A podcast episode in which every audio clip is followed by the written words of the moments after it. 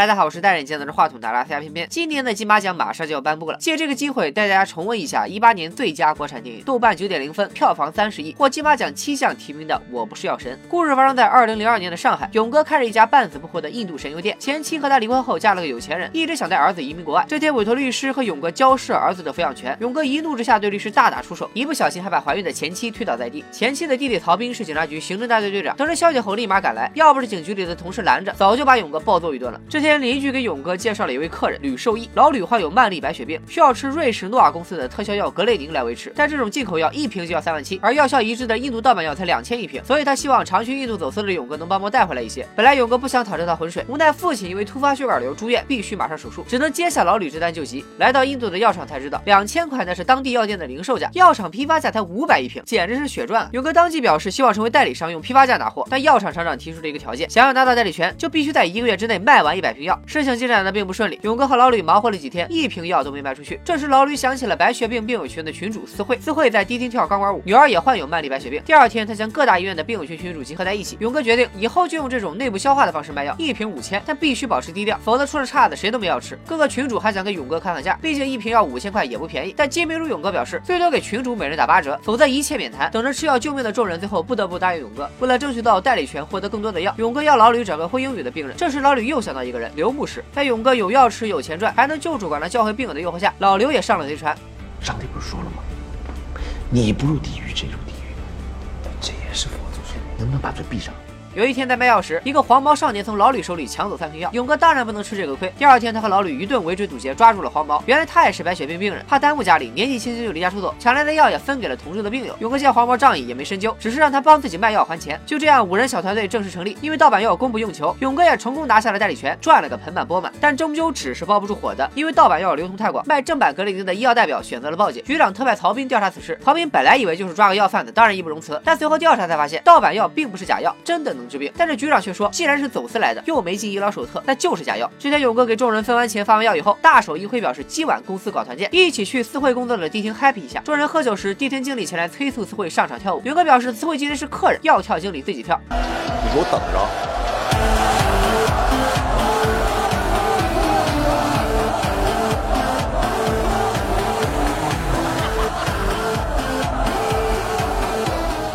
勇哥算是替思慧出了一口恶气。散场后，勇哥坚持要送思慧回家。思慧也是个明白的社会人，回到家后主动去洗澡。勇哥也三下五除二脱光了衣服，没想到却发现思慧的女儿就站在门外，看着他习以为常的冷漠眼神，勇哥瞬间兴致全无，拒绝了主动脱衣解带的思慧。勇哥离开以后，思慧也露出了一丝感激和欣慰的笑容。这天，一个吃盗版药的老太太出问题，住了医院，家属找到勇哥，双方争吵不休。冷静下来后，大家想到老太太有可能是吃了别的药出的问题，于是顺藤摸瓜找到了假药贩子张长林。他自称张院士，正在向一帮老头老太太推销所谓的德国格雷宁，售价才两千一瓶。众人大闹卖药的会场，揭发了张长林的假药骗局。警察赶来时，张长林已经跑了。勇哥等人也被带到警局做了笔录。随后，老吕邀请勇哥去他家吃饭。老吕说他刚得病时想过自杀，但看到儿子出生以后，瞬间就不想死了，就想听儿子叫一声爸爸。老吕媳妇做了一桌子菜，还满满敬了勇哥一杯，感谢他救了老吕。晚上，张长林居然找到了勇哥，他知道勇哥在卖盗版药，想花两百万买下代理权，还说勇哥再这么卖下去，不出半年肯定被抓。勇哥虽然有所顾虑，但还是轰走了张长林。第二天，勇哥刚拿回一批新药，就接到了张长林的电话，说警察立马就到。随后，警察果然来店里突击检查，好在提。前准备盗版药没被搜到，倒是搜出了一箱子锦旗。你卖壮阳药，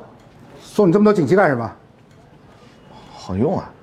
经过深思熟虑后，勇哥决定金盆洗手。在火饭上，他告诉大家，以后盗版药改由张长林来卖，价格卖一万，但相比正版药还是便宜不少。而且他们几人拿药还是三千一瓶。众人不理解勇哥为啥要把救命药交给一个骗子。其实勇哥也有自己的苦衷，他上有老下有小，不想被抓坐牢。更何况要不是他冒险走私，这些人根本不可能买到这么便宜的药。随后，黄毛、四惠和老刘先后感谢了勇哥，大家就此诀别，各奔东西。是不是得多了？滚！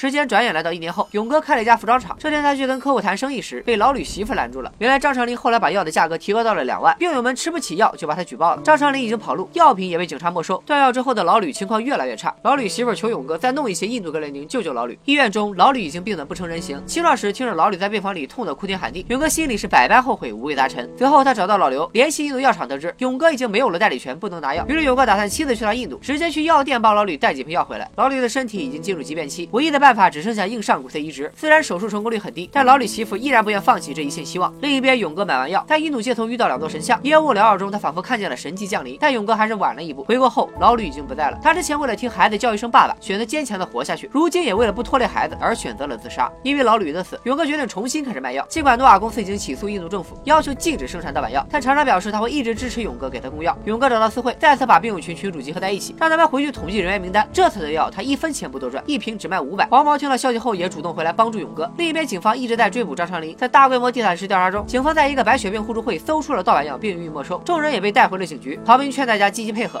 说出药贩子的信息。但一位大妈求警察别再追查印度药了，这药到底是不是假药，他们比谁都清楚。他病了三年，这进口药吃垮了家里。现在药贩子卖的盗版药才五百一瓶，根本不赚钱。谁家能不遇上个病？你就能保证你这一辈子不生病吗？把他抓走了，我们都得等死。我不想死，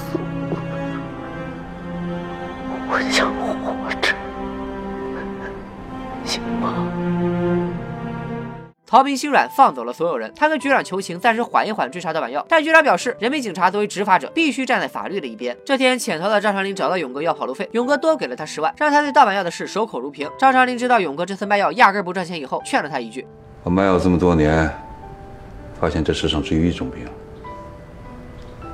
穷病。这种病你没法治啊，你也治不过来，算了吧。”张长林最终还是被警察抓捕归案，他也仗义了一把，并没有供出勇哥。但是曹斌在翻阅张长林案底的时候，发现了勇哥当年留下的笔录。出于警察的敏感，第二天曹斌找到勇哥问话。此时勇哥故意摆出了一副奸商嘴脸，说自己服装厂一个月赚几十万，何必要冒着坐牢的风险去做亏本生意？到了晚上，勇哥和黄毛一起开车去拉药。黄毛听了勇哥的建议，剪了长发，准备过两天回老家看看父母。卖药过程中，黄毛去了个厕所，回来以后发现警察已经赶到码头，黄毛立马跑了回去，趁勇哥不注意，独自开车引开了警察，但随后却被侧面冲出来的卡车迎面撞上，最终黄毛重伤不治。勇哥赶到医院，得知了。消息像疯了一样把曹斌按在墙上。他才二十岁，他都想活命，他有什么罪？走开！你说话！走！你说话！他有什么罪？他有什么罪？因为黄毛的死，曹斌请示局长，决定退出此案的调查。另一边，印度药厂因为面临起诉，不得不暂停生产药物。但厂长表示，他愿意从药店回收药物，继续卖给勇哥。零售店的价格是两千，但勇哥依然还是卖五百，剩下的差价他自己来补。勇哥还让四惠联系了很多外省的病友，这样卖一个月，他至少要倒贴几十万。接着，勇哥把儿子送出国，准备孤注一掷。终于这天晚上，勇哥在给病友送药时，被守候已久的警察一举抓获。法庭上，勇哥承认了自己的错误。虽然现在依然有很多人吃不起正版药，但他相信今后会越来越好。而他也希望那一天早点到来。因为勇哥走私盗版药的主观意愿是想救人，并不是盈利。法院宽大处理，只判了他五年。在被押送入狱的路上，曾经获得过勇哥帮助的白血病患者纷纷自发来给他送行。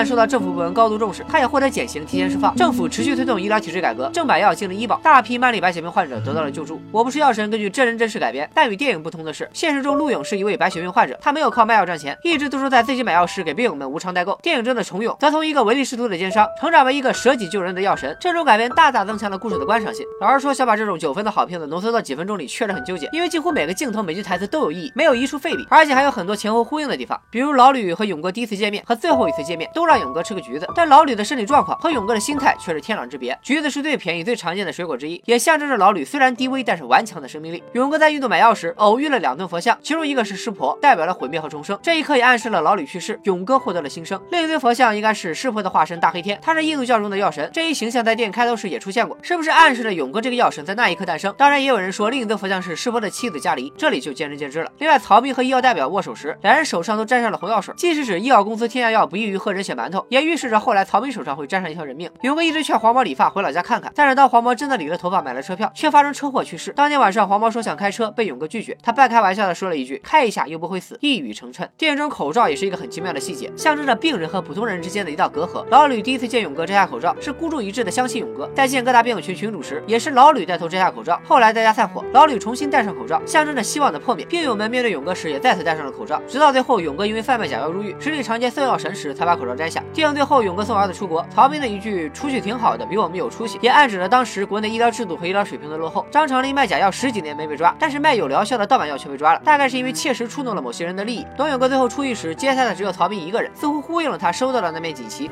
人心妙手普众生，途牛人间半古名。总之，药神可解读的细节太多太多，因为篇幅原因无法一一详述。感兴趣的小伙伴可以翻翻边缘之前发过的关于药神的图文，里面有很多关于情与法之间如何抉择，以及药公司卖高价药到底合不合理的探讨。我也不在这里赘述了，推荐还没看过电影的都去看看吧，相信看过后你也会有自己的理解。拜了个拜。